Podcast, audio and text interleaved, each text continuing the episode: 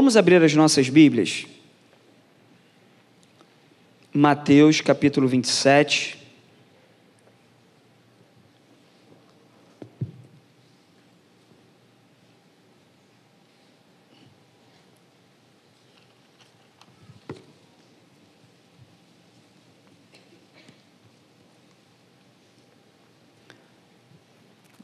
Vamos ler do versículo 11 até o 23. É um texto conhecido, é um texto que você provavelmente já leu, mas geralmente as mensagens que eu começo a escrever, elas vêm de experiência pessoal. Então é um texto que eu li, é uma mensagem que Deus falou no meu coração, eu fico meditando ao longo da semana e aí eu começo a escrever, surge um, um texto, surge um esboço, surge uma pregação. Essa mensagem, ela vem de uma dessas experiências. Então eu vou compartilhar com os irmãos, nós estamos no início do ano, janeiro, tem muita coisa pela frente, e eu tenho certeza que essa mensagem vai falar ao seu coração. Vamos ler o texto? Versículo 11 do capítulo 27 de Mateus diz assim: Jesus estava de pé diante do governador. E este o interrogou, dizendo: Você é o rei dos judeus? Jesus respondeu: O Senhor está dizendo isso. E sendo acusado pelos principais sacerdotes e pelos anciãos, Jesus nada respondeu. E Pilatos perguntou: Não está ouvindo quantas acusações fazem contra você? Mas Jesus não respondeu nenhuma palavra, a ponto de o governador ficar muito admirado. Ora, por ocasião da festa, essa festa abre um parênteses, a festa da Páscoa. Ora, por ocasião da festa, o governador costumava soltar ao povo um preso conforme eles quisessem.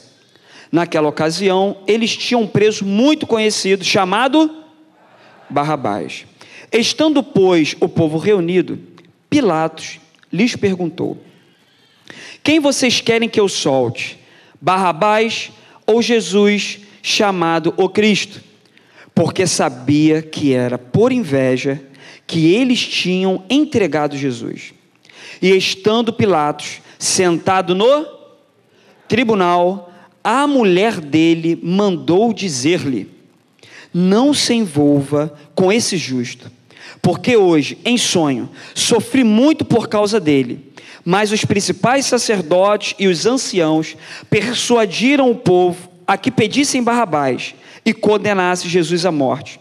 De novo, o governador perguntou: Qual dos dois vocês querem que eu solte? Eles responderam: Barrabás. Versículo 22. Pilatos lhe perguntou: Que farei então com Jesus chamado o Cristo. Todos responderam que seja crucificado. Feche seus olhos. Senhor, queremos te dar graças por tudo quanto o Senhor já tem feito, por tudo quanto o Senhor já tem falado. O Senhor já recebeu de nós, Senhor, orações, louvores Queremos ouvir agora uma porção da tua palavra. Que os nossos ouvidos venham estar abertos, Senhor, sensíveis àquilo que o Senhor irá ministrar aos nossos corações, para que possamos aplicar no nosso dia a dia conforme o teu querer. É o que eu te oro, te peço em nome de Jesus. Amém e amém. Esse texto muito me intrigou. Eu, vou, eu dei um tema para esse sermão. O que faremos com Jesus? Se você quiser anotar, quem está com a Bíblia de papel aí, levanta a mão. Quem está com o aplicativo, celular? Não tem problema nenhum. Pode anotar no celular, no seu bloco de notas. Se quiser acompanhar o texto também pelo seu aplicativo, tá tudo certo. Só quem tiver com celular, não se distraia. Vai aparecer uma mensagem do Instagram, alguém vai te mandar uma mensagem no WhatsApp, vai ter uma notificação que chegou um e-mail para você. Luta contra isso. Se concentra só no texto da palavra e na mensagem, para que a gente não, não perca nada do que o Senhor vai falar aos nossos corações, amém? Quem está nos acompanhando pelas redes sociais, pelo YouTube, seja abençoado. Talvez você não pôde estar conosco por algum motivo. Talvez, quem sabe, esteja viajando. Nós temos muitos irmãos que estão viajando, mas quem sabe aí numa casa de praia, ou num sítio, numa fazenda, ou você que esteja trabalhando, está nos acompanhando, eu tenho certeza que essa mensagem também vai ser ministrada ao seu coração e o Espírito Santo de Deus vai te alcançar aonde você estiver. Amém? Então, o tema da mensagem é: o que faremos com Jesus? O tema da mensagem ele veio do versículo 22, aí eu quero convidar você de novo para o texto. Versículo 22, vamos voltar para o texto? Versículo 22, Pilatos sendo governador, uma autoridade romana.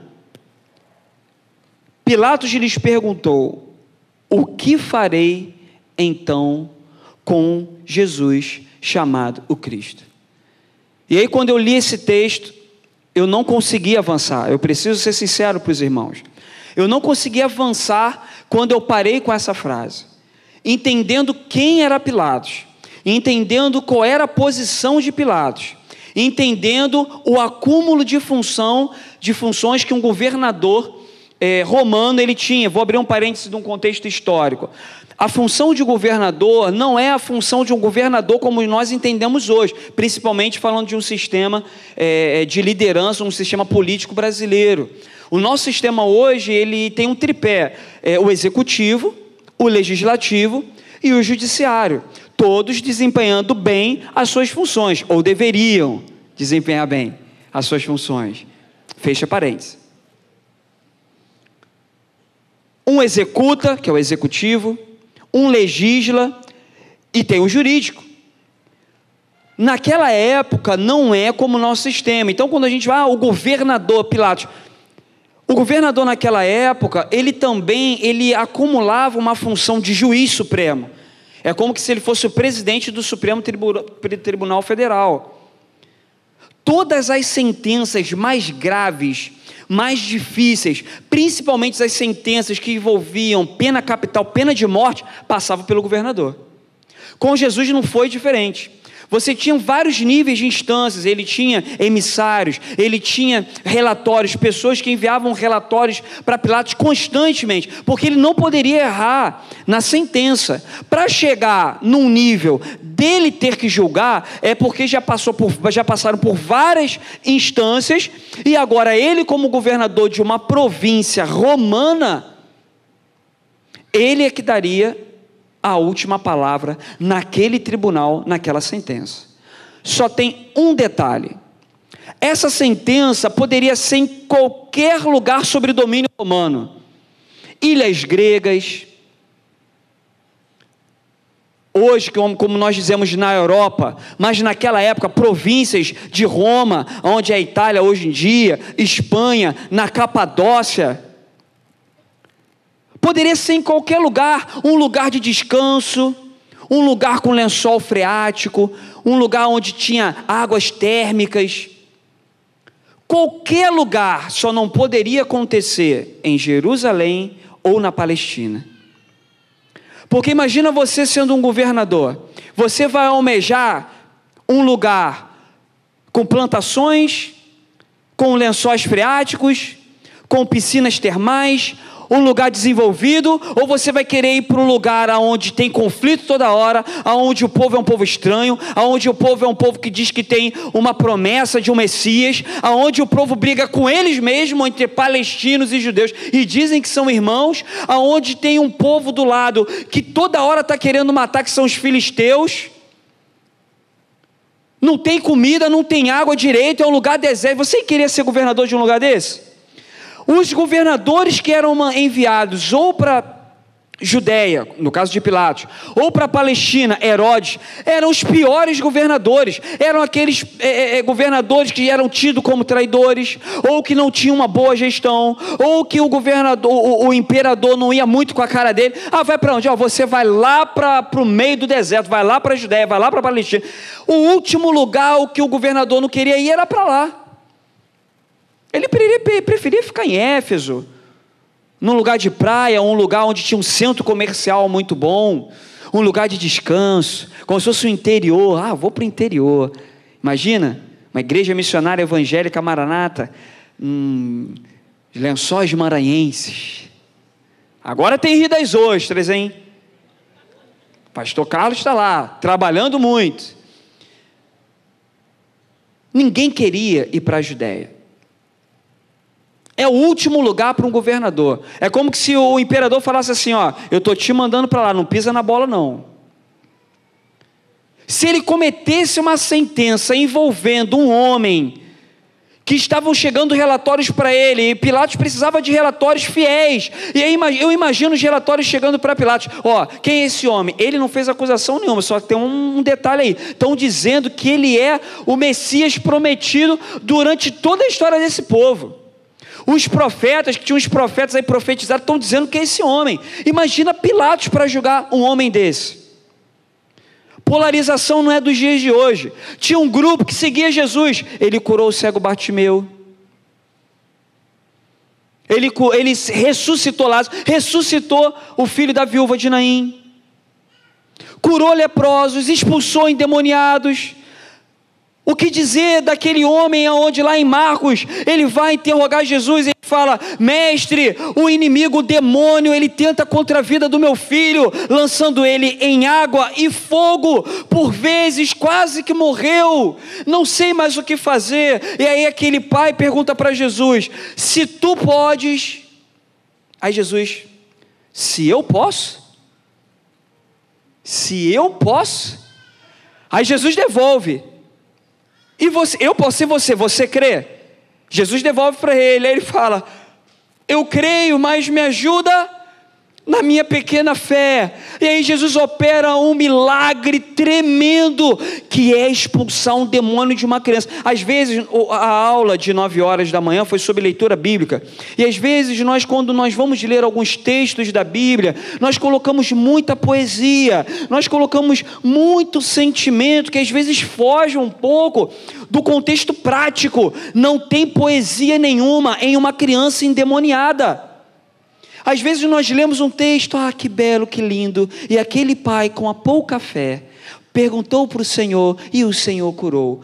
Irmãos, não sei se vocês já presenciaram uma criança endemoniada, eu já tive eh, essa experiência horrível de você ver uma criança endemoniada, as pessoas não sabem o que fazer com aquilo, tem que ter um discernimento muito grande. Imagina quando Jesus, irmão, liberta aquela criança. O que você imagina que aconteceu?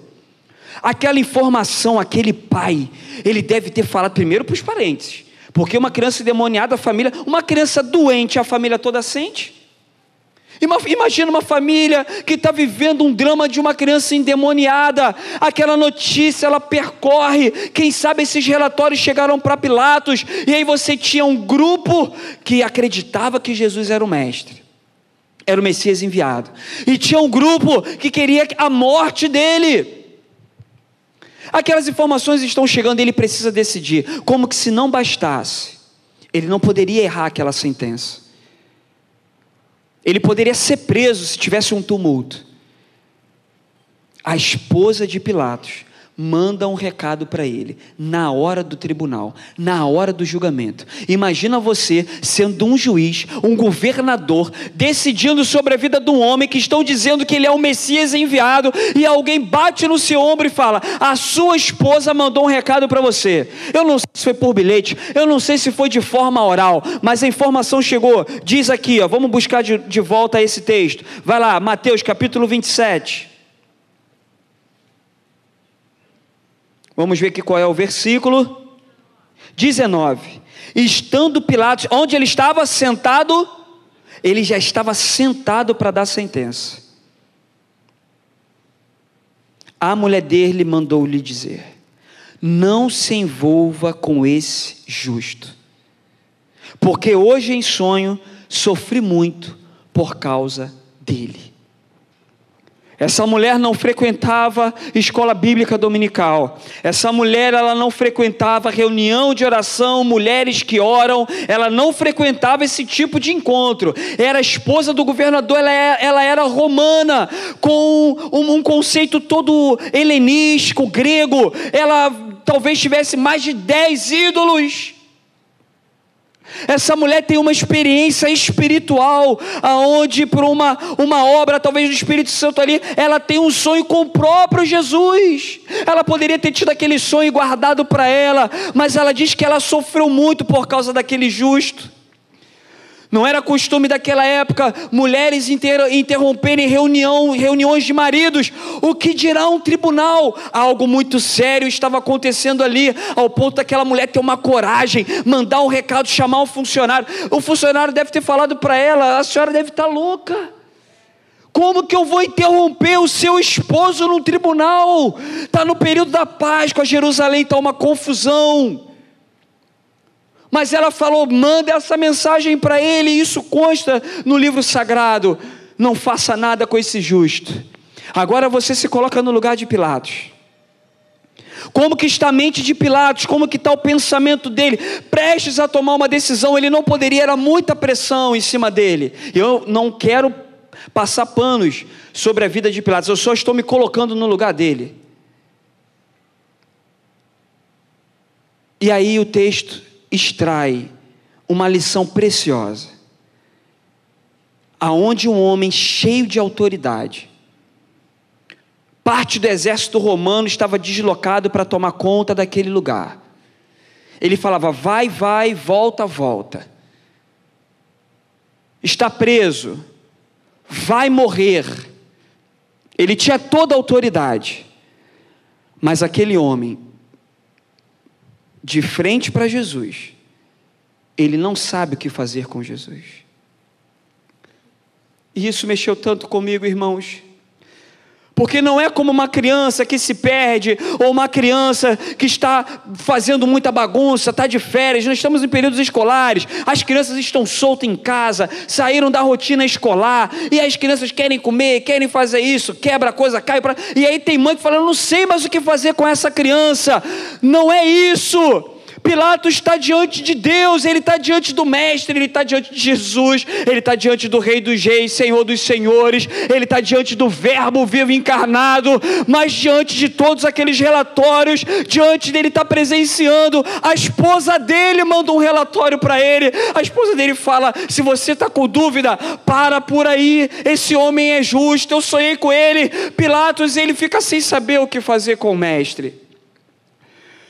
E aí, irmãos, eu meditando nesse texto, eu fui levado a tirar o nome de Pilatos da história. E eu coloquei o meu nome. E já tem dois meses que eu tenho meditado nessa mensagem. E essa mensagem tem falado do meu coração quase todos os dias. Daniel, o que você vai fazer com Jesus? Vamos construir Não basta ter relatório de Jesus, não basta ler a Bíblia. Não basta vir na igreja, na escola dominical, rever os seus irmãos, é muito bom aprender, vir nos cultos, celebrarmos. Quem sabe isso são os relatórios que Pilatos estavam recebendo. Eu tenho certeza, se eu perguntar um pouco sobre a história de Jesus, vocês vão saber me falar algumas informações importantes. Lugar onde ele nasceu, onde ele morou, qual era a vila, vila de Nazaré, Belém, o pai dele, qual era a função do pai dele, qual era a profissão, vocês vão saber me dar algumas informações, são relatórios que nós obtivemos através da leitura das Sagradas Escrituras, mas isso ainda, ainda não é tudo, eu preciso ter uma, um relacionamento, eu preciso ter uma vida íntima com Jesus. Pilatos estava diante do Mestre e ele não sabia o que fazer com Jesus, e aí quando eu substituo, eu tiro o nome de Pilatos e coloco o meu, eu quero convidar você a fazer uma reflexão agora, onde você está, seja na galeria, ou seja aqui no templo da base do púlpito, pergunte a você: o que você tem feito com Jesus na sua caminhada? Conforme nós vamos recebendo informações, nós vamos tendo uma certa maturidade espiritual. Nós vamos amadurecendo, nós estudamos isso hoje pela manhã. Isso é muito bom, você vai crescendo, vai se desenvolvendo espiritualmente, você vai tendo experiências espirituais com Deus experiências de conversão, e nós vamos carregando isso como um lastro na, nas nossas vidas. Chega um determinado momento aonde a gente acaba se achando autossuficiente no nosso conhecimento, aonde a oração talvez não seja mais importante. Talvez aonde acordar de madrugada três horas da manhã não seja mais importante, até porque eu conheço os livros da Bíblia. Já sei inclusive qual é a liturgia do culto. Eu vou chegar, o pastor vai falar em nome do Pai, do Filho e do Espírito Santo. Os adolescentes são ótimos para fazer esses memes, né? Eu vi um meme, inclusive, do pastor assim carregando alguém. Aconteceu, foi aqui isso. Ele pregou, eu não sei se ele carregou alguém ou alguém carregou ele. Ele que carregou? Carregou o Mário? Sabemos a liturgia, sabemos o horário. Sabemos talvez o louvor, o momento que vai pregar. Aí já está chegando a hora. Essa hora é a hora da pregação. Se for quinta-feira, deve chamar as crianças lá na frente para falar um versículo bíblico. E aí nós vamos nos acostumando. Deixa eu dar uma mensagem para você. Se pergunte aonde você está. O que você tem feito com Jesus? No ano de 2022, o que você fez com Jesus? Mas como isso, pastor Daniel? Eu preciso compartilhar com vocês o que está no meu coração, o que o Espírito Santo de Deus tem falado comigo todos os dias. Daniel, o que você fez comigo no ano de 2022? Será que você aproveitou a minha presença em todos os momentos, em janeiro, fevereiro, março? Será que em abril, naquele problema difícil? Será que eu soube envolver Jesus na minha tomada de decisão? Será que quando eu recebi aquela notícia que mexeu com as nossas estruturas familiares? Será que quando vi aquela notícia de luto, eu me esqueci de Jesus ou, ou, eu soube envolver Jesus e conversar com Ele e falar: Jesus, pode ser que esteja difícil, Jesus pode ser que esteja faltando alguma coisa, Jesus pode ser que eu ainda não tenha alcançado a resposta. Mas eu quero te envolver nas minhas demandas da minha vida, Senhor Jesus. Isso é o que fazer com Jesus. Estamos em janeiro de 2023. É muito poético a virada do ano, é um momento muito bom. Passamos o Natal. Alguns comemoram o Natal na igreja, outros comemoram o final do ano. É uma ceia, um momento muito bonito, é poético. E aí nós nos enchemos de expectativa para o ano seguinte. Fazemos promessas ao Senhor. Senhor, nesse ano eu já vou começar janeiro lendo a Bíblia. Segundo as estatísticas, essa não é a principal promessa a ser feita. Sabe qual é a principal promessa a ser feita? Eu vou emagrecer. Eu prometo que emagreço. Deixa só passar o período do Natal. Deixa, aí vem o Natal. Não, deixa só passar o período do Ano Novo. Aí passa ou não, mas agora é férias. Deixa só passar o período de férias. Promessas. Sendo que o ano já começou. Já estamos na última semana de janeiro. Quem sabe aquele aquele sentimento de final do ano, quem sabe aquelas expectativas que nos envolveram, quem sabe aquela alegria, aquela força de não, eu vou fazer, eu vou trocar de carro, eu vou trabalhar mais, eu vou é, é guardar, mas esse ano é o ano que eu guardo dinheiro. Quem sabe aquela força do início do ano já se foi, ainda estamos em janeiro, ah, já, mas já começou tudo, já voltei ao trabalho, a meta é a mesma, até aumentou. O patrão é o mesmo, os colegas de trabalho, não mudou nada, é só uma expectativa humana. Na verdade, quem sabe você já está desanimado no início do ano, mas eu quero te fazer uma pergunta, e eu vou fazer algumas vezes essa pergunta ao longo dessa mensagem. O que você vai fazer com Jesus ao longo de 2023? Pilatos não sabia o que fazer. Podemos dar até um voto de desconto. Ah, ele não conhecia, ele não sabia. Mas nós que conhecemos e abandonamos. E nós que tivemos uma experiência profunda com Cristo, quando Ele nos converteu, quando nós levantamos a nossa mão para Ele, confessamos a Ele com os nossos lábios, mas ao longo da caminhada nós colocamos Jesus de lado e Ele não é envolvido nas nossas circunstâncias da vida, seja você adolescente, na sua escola, na sua tomada de decisão. Ah, Senhor Jesus, fica aqui. Fica aqui porque eu vou trabalhar, mas de noite eu volto. Eu imagino Jesus, o Espírito Santo de Deus tentando interagir com você, mas por que, que você não me leva? Ah, porque aquele lugar não é muito bom para, para o Senhor. Aquele ambiente do meu trabalho, eu conheço. Fica aí, Espírito Santo. Faz o seguinte: eu vou conversar contigo agora de manhã, vou orar. O senhor fica aí, eu vou. De noite eu volto. Antes de dormir, eu dobro meu joelho, pergunto se está tudo bem. Parece ser uma, uma narrativa um pouco infantil. Mas em termos práticos, muitos de nós temos esse comportamento aonde a gente deixa Jesus em alguns lugares da nossa vida e só chamamos Ele quando o negócio apertou, quando o problema veio, quando é cômodo, quando é favorável. Não, agora Jesus pode fazer parte. Ah, agora eu sei o que fazer com Ele. Eu vou andar com Ele, eu vou louvar, eu vou chorar. Mas Ele quer interagir com você em todos os momentos. Ele disse isso através da Sua própria palavra. Eu vou, mas eu estarei com vocês em todos os momentos da sua vida. Não foi só na conversão, não foi só no batismo nas águas, não foi só quando você teve o seu filho e você veio aqui à frente, trouxe o seu filho e o pastor apresentou ao Senhor e aí você ali envolveu Jesus naquela circunstância. Não é só isso. Adolescentes, não é só no Adolacamp. Jovens, não é só na live. Melhor idade, não é só nos encontros na igreja, é em todos os momentos. Você está disposto a envolver Jesus em to todos, em todos os momentos da sua vida? Então eu quero avançar um pouco mais com vocês em algumas lições que eu extraí quando eu substituí o nome de Pilatos e eu coloquei Daniel. O que você vai fazer com Jesus em 2023? A primeira coisa que eu anotei aqui, se você quiser anotar no seu caderno ou na sua Bíblia, é valorizar a presença de Deus. Nós temos ido em algumas igrejas fora Maranata. Não é todo lugar que o povo se reúne aonde a presença de Deus é valorizada. Muitas coisas são valorizadas, menos a presença de Deus.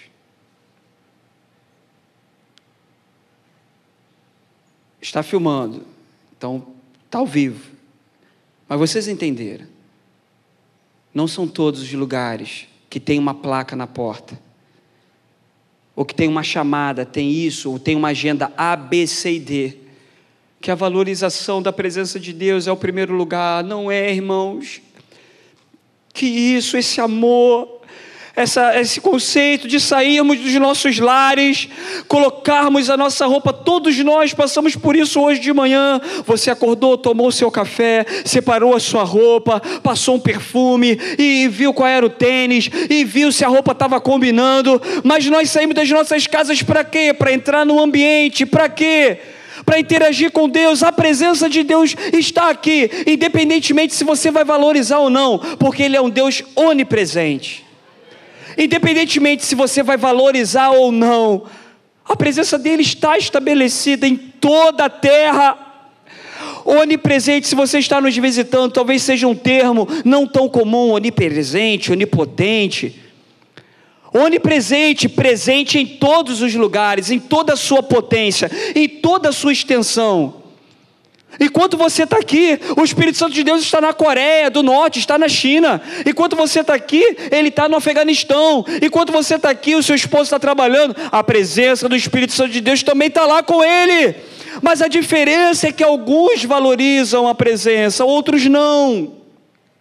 Então, se eu preciso alertar a igreja hoje, não só a igreja missionária evangélica Maranata, você que está nos assistindo pela internet, se você for de uma outra denominação, valorize a presença de Deus. Tem pessoas que entram e saem da mesma forma. Como assim, pastor? Deus não dispensa o seu povo de mãos vazias. Precisamos compreender um pouco melhor. Você valorizou a presença dele? Você leu a Bíblia, meditou, porque o ambiente, irmãos, eu preciso falar algo para vocês. Esse ambiente é um ambiente muito tranquilo, é um ambiente de paz. Você saiu da sua casa, às vezes tem algum vizinho que mora perto de você, está com aquela música tocando desde a madrugada inteira. Às vezes uma música até indecente, Às vezes é uma briga na rua. Algumas pessoas moram em comunidades que tem baile funk, que ficam dois, três dias. E aí você chega na igreja nesse ambiente favorável.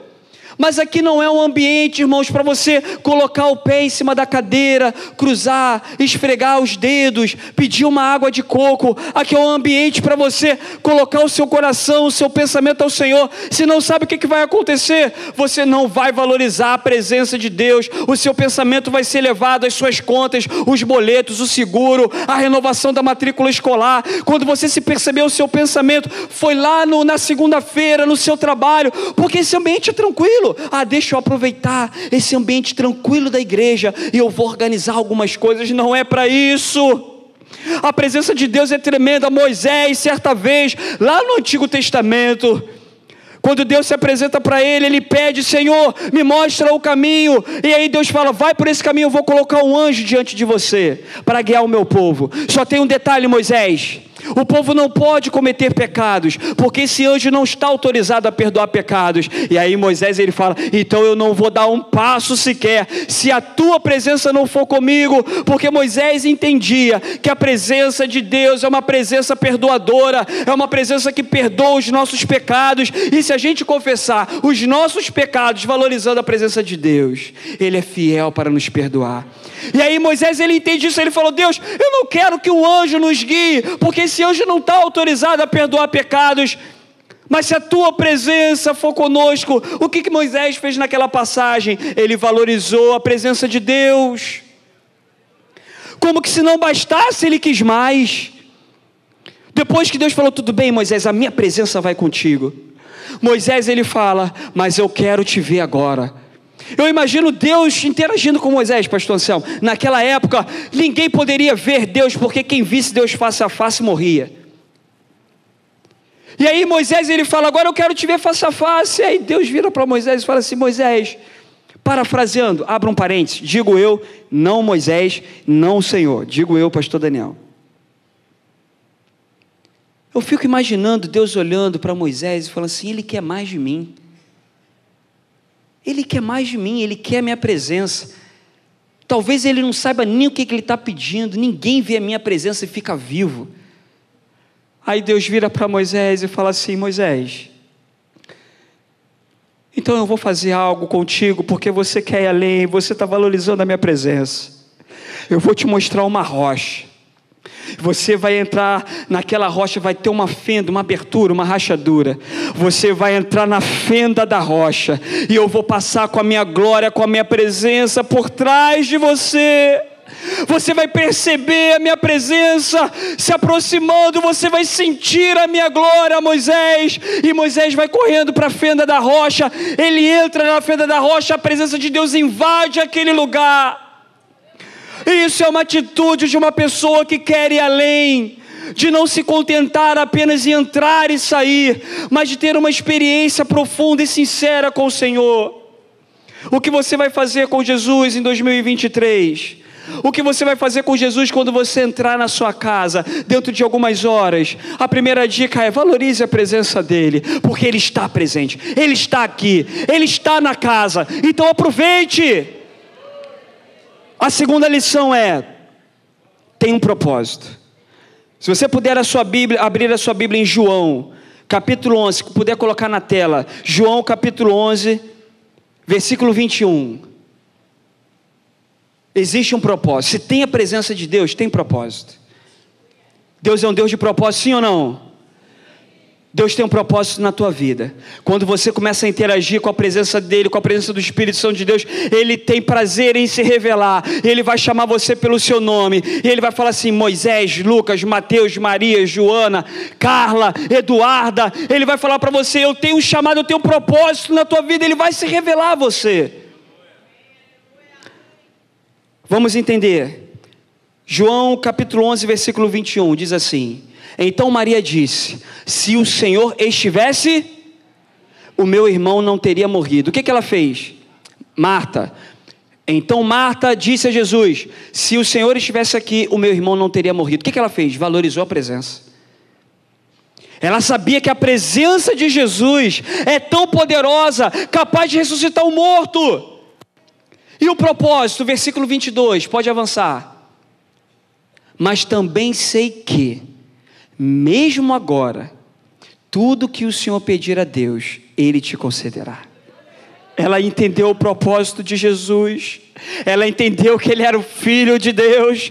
Ela entendeu que mesmo Lázaro estando morto, mas ela entendeu o propósito do Messias. Ela entendeu que se ele orasse ao Pai, ele concederia. Ela não só valorizou a presença, ela entendeu o propósito de Deus. A presença de Deus está aqui nessa manhã, sim ou não? Então tem um propósito. Eu não sei o que, é que você vai pedir para ele mas eu tenho certeza que Ele já está sondando o meu e o teu coração. Valorizar a presença de Deus, entender o, o propósito, é ter objetivo cristão. Muitas pessoas já estão no Evangelho, segundo as estatísticas, a última estatística, nós já somos mais de 40 milhões de evangélicos. E aí eu fico me perguntando, presenciando algumas coisas, vídeos que chegam, coisas absurdas, e aí eu vou orar, eu falo, Senhor, tem misericórdia do teu povo, estamos compartilhando heresias, estamos compartilhando piadas cristãs, estamos compartilhando piadas que uma pessoa faz do outro, que entregou uma revelação, que entregou uma profecia, está tudo muito vulgar, e aí ontem eu estava orando, e aí eu falei, Senhor, intimidade não se revela, tem coisas, irmãos, que a gente publica no YouTube, YouTube, o nosso culto está sendo filmado. Mas tem intimidade entre você, a sua esposa, uma intimidade entre você e o seu filho. Tem coisas específicas que a gente não, não compartilha, sim ou não? Está tudo compartilhado. E aí vira chacota, vira deboche, pessoas que não entendem um contexto cristão, compartilham uma profecia específica que às vezes Deus ministrou na vida de uma pessoa, e aí aquela profecia é revelada, Deus está usando um profeta para falar coisas naquele coração, e aí a pessoa compartilha, deboche, e aí eu tenho orado, eu falei assim, Senhor, ajuda a tua igreja, Ajuda a igreja do Brasil, para que a gente possa amadurecer, para que a gente possa valorizar a tua presença, para que a gente entenda, Senhor, que o Senhor está voltando, que o relógio está passando, o ponteiro vai bater na meia-noite, nós vamos ouvir uma voz, um som de trombeta, chamando: Vinde, amada noiva, lavada e remida pelo sangue do Cordeiro, entrai pelas portas. Essa noiva não vai poder ter vestes sujas, vestes vestes cortadas, rasgadas. Precisamos ter uma consciência, irmãos, despertada, de entender qual é o meu e o seu propósito. O terceiro ponto que eu quero extrair com os irmãos é um significado: presença, propósito e o significado. Versículo 27, João 11, versículo 27. Enquanto você abre, o que significa para você estar na presença de Deus? Eu acho que eu vou melhorar um pouco mais. O que significa para você ter passado por dificuldade? Ter levantado a mão e aceitado Jesus? O que significa para você ele ter perdoado os seus pecados, os meus pecados?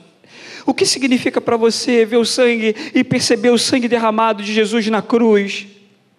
Um sangue que purifica, que limpa, que ah, joga no mar do esquecimento todas as acusações de Satanás, muitas delas verdadeiras. Ouça o que eu vou te dizer nessa noite: muitas das acusações de Satanás são verdadeiras. Ele chega para você e fala assim: você fez isso, isso, isso, isso, isso. A lista 1, 2, 3, 4, 5, 6, 7, 8, 9, 10. Ele coloca todos os seus pecados em lista.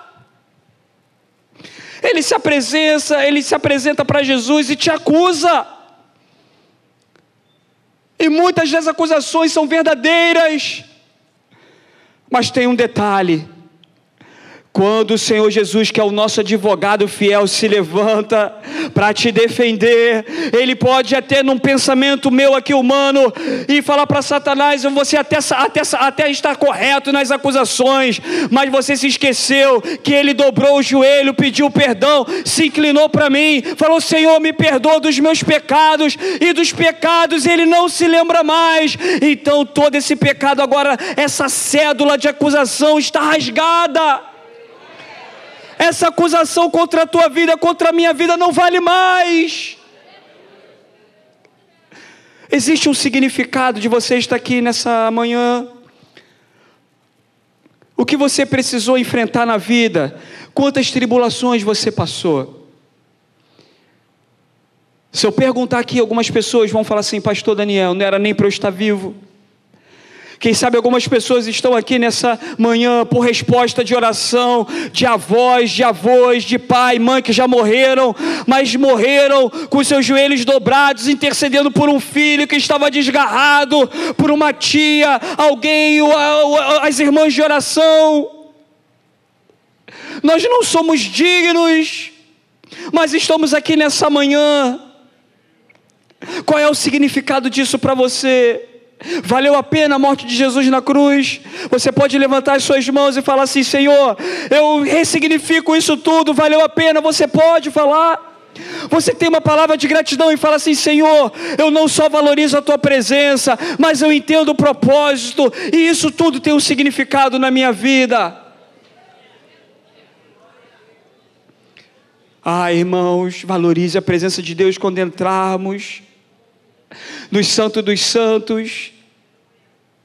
Um alto preço foi pago. Aquilo que era permitido só para os santos dos santos, só para o sacerdote ou sumo sacerdote, de entrar e se relacionar com Deus de pedir perdão pelos pecados do povo, assim como Moisés teve uma experiência maravilhosa de se relacionar com Deus. Somente o sacerdote, somos sacerdote, poderia se relacionar, mas houve um significado do véu sendo rasgado. E hoje, o que seria facultado somente a um sacerdote, numa versão atualizada, quem sabe a um pastor, você pode entrar, você pode experimentar de um relacionamento íntimo e sincero e profundo com o teu Deus. Então, por que não aproveitarmos mais isso?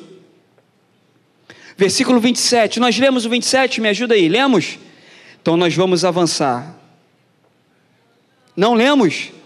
Então nós vamos ler. Versículo 27. Marta respondeu: Sim, Senhor. Eu creio que o Senhor é o Cristo o Filho de Deus que devia vir ao mundo houve um significado agora. Ela entendeu toda a interação dela com Jesus, ela entendeu a presença, ela entendeu o propósito, ela entendeu o significado. É sobre esse sentimento que nós estamos falando, é sobre essa atitude que nós estamos falando, é sobre você ser relevante. E esse é o último tópico da nossa pregação. É uma mensagem instrutiva, é uma mensagem de, uma, de um direcionamento para que ao longo do ano você envolva Jesus em toda a sua tomada de decisão, para que que você se pergunte em todo momento: Senhor, o que eu tenho feito contigo? Eu tenho envolvido o Senhor nas minhas tomadas de decisões? Será que o Senhor está presente na minha família? Será que quando eu me relaciono com meu esposo, eu tenho envolvido o Senhor? O que você tem feito quando você entra na igreja com Jesus? Que isso, pastor? É verdade. Quando você tem atuado pelo ministério, tem envolvido Jesus no ministério é envolver Jesus em todas as coisas. Nós precisamos ser relevantes. A Igreja Missionária Evangélica, situada aqui em Caxias, Maranata é relevante, tem sido. Eu fui comprar uma, uma roupa. O vendedor estava muito atribulado. Aí o meu amigo, conta para ele, ele é pastor. É assim, desde. Falou para o vendedor: conta para ele, ele é pastor, pode falar. Aí ele, o senhor é pastor. E aí ele me contou, eu falei, ó, esse é o melhor ambiente, você está trabalhando, tem que ter sabedoria. Imagina se o dono da loja chega. A coisa já está difícil, ainda vai perder o emprego? Não, pastor, dá para falar. Aí ele me contou. Aí eu perguntei para ele: onde você mora? Ele falou: onde? Qual lugar que vocês acham que ele mora? Caxias. Aí eu falei assim: olha, eu vou conversar com você, anota meu WhatsApp. Eu sou de uma igreja em Caxias. Aí ele falou assim: é a igreja do pastor que anda com o pé descalço? Tem uma ladeira. Eu falei: é essa mesmo. Eu não estava no bairro de Caxias, eu estava em outro lugar. Pastor Daniel, o que o senhor quer dizer com isso? O último tópico da nossa pregação, da nossa exposição dessa manhã, é sobre relevância. Isso aconteceu porque a igreja de Caxias é relevante em Caxias. Aonde uma pessoa, ela tem boas informações a respeito dessa igreja. Agora, saindo de um, aspecto de igreja, falando num, numa questão mais individual. Quando eu ando na rua, quando eu ando no trabalho, quando eu ando na escola, você é o embaixador de Cristo, você é imagem e semelhança de Cristo. Nós precisamos ser relevantes. O mundo é mau, o Rio de Janeiro é estranho, o Rio de Janeiro está estranho. O Rio de Janeiro está com muita sensualidade,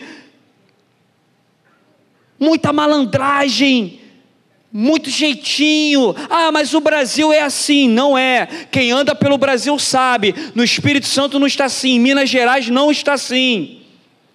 No Rio Grande do Sul não está assim.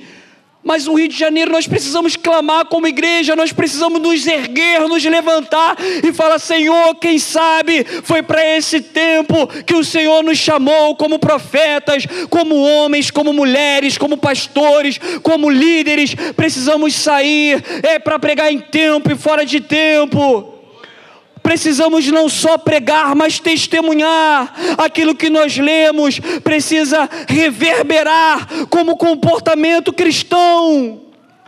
As pessoas não vão exigir de você que você leu o capítulo de Mateus ou João, capítulo 1 decorado. Não espere isso. As pessoas não estão esperando que você decore um texto da Bíblia.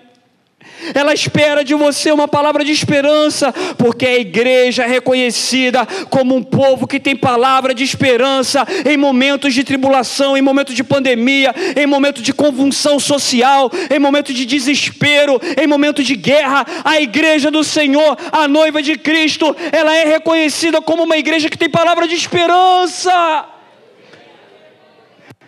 Não há por que nós nos amedrontarmos se chegar uma pessoa para você que não seja simplesmente as suas palavras, mas que você seja movido pela presença do Espírito Santo de Deus e que você venha ter uma palavra de esperança para o doente, para o ferido, para o desesperado, para a mulher que perdeu o marido, para a mulher que perdeu o filho, para a mulher que perdeu o, o, o emprego, para o homem que está querendo se suicidar.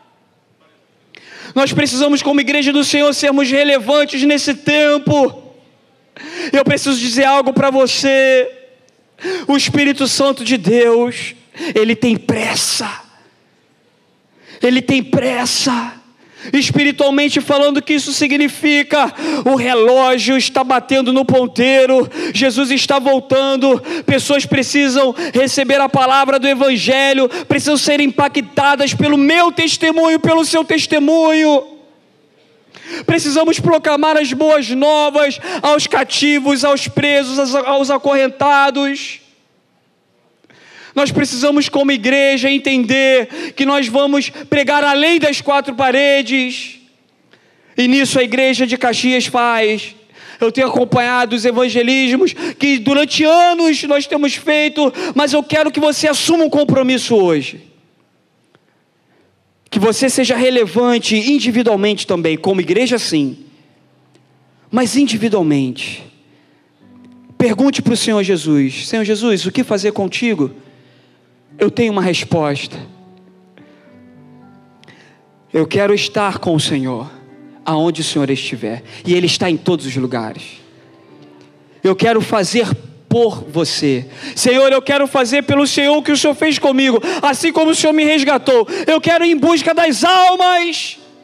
Eu quero obedecer, seja obediente. O que fazer com Jesus? Obedeça. Seja obediente, obediente à sua liderança, aos seus pastores. Nós estamos no início do ano, Pastor Daniel, por que, que o Senhor trouxe essa mensagem? Porque nós temos o um ano todo pela frente, tem muita coisa a ser feita, muito trabalho a ser feito. Que saiamos daqui dessa manhã convictos, com essa mensagem batendo nos nossos corações. Que na segunda-feira você se lembre: o que eu vou fazer com Jesus nessa semana? que quando chegarmos em dezembro, você faça uma retrospectiva. Aí a pergunta é o contrário: o que eu fiz com Jesus? A minha expectativa é que você tenha bons resultados que você venha ter boas experiências com Cristo, aquele que trabalha seme, semeando, chorando, plantando. A palavra de Deus diz que você vai voltar recolhendo nos seus feixes os seus molhos, os frutos do penoso trabalho. Eu quero orar com você. Posso orar, pastor? Eu quero orar com você para que você nessa oração faça essa pergunta, muito corajosa. Talvez você até confesse, Deus, nos últimos três anos eu, eu não te envolvi como eu deveria te, ter te envolvido. Eu tomei decisões aonde eu não te consultei. Mas em 2023 eu quero fazer diferente. Em 2023, Senhor, eu quero que o Senhor caminhe comigo em tudo. Quando eu deitar, quando eu levantar, no meu pensar, no meu agir, no meu falar. Feche seus olhos, coloque a mão no seu coração, Senhor. Eis aqui a tua igreja. O que faremos com Jesus? Pilatos perguntou: O que farei com Jesus? Eu não sou Pilatos, não sou governador, muito menos juiz. Mas eu sou uma pessoa simples, Senhor, um ser humano falível, aonde eu tomo as minhas decisões e algumas delas eu não te envolvo em nada, Senhor. Ajuda-me, Pai, a ter um sentimento de cristão, andar como o Senhor andou, amar como o Senhor amou. Ajuda-nos como igreja, sermos relevantes nessa geração, nessa sociedade, Pai. Que saiamos aqui dessa manhã com propósitos bem definidos por Ti. Que possamos ser obedientes à voz do Espírito Santo de Deus Usa-nos, Senhor, conforme tu queres, e assim eu oro, entregando os teus filhos, as tuas filhas, em nome de Jesus. Amém. Aplauda ao Senhor.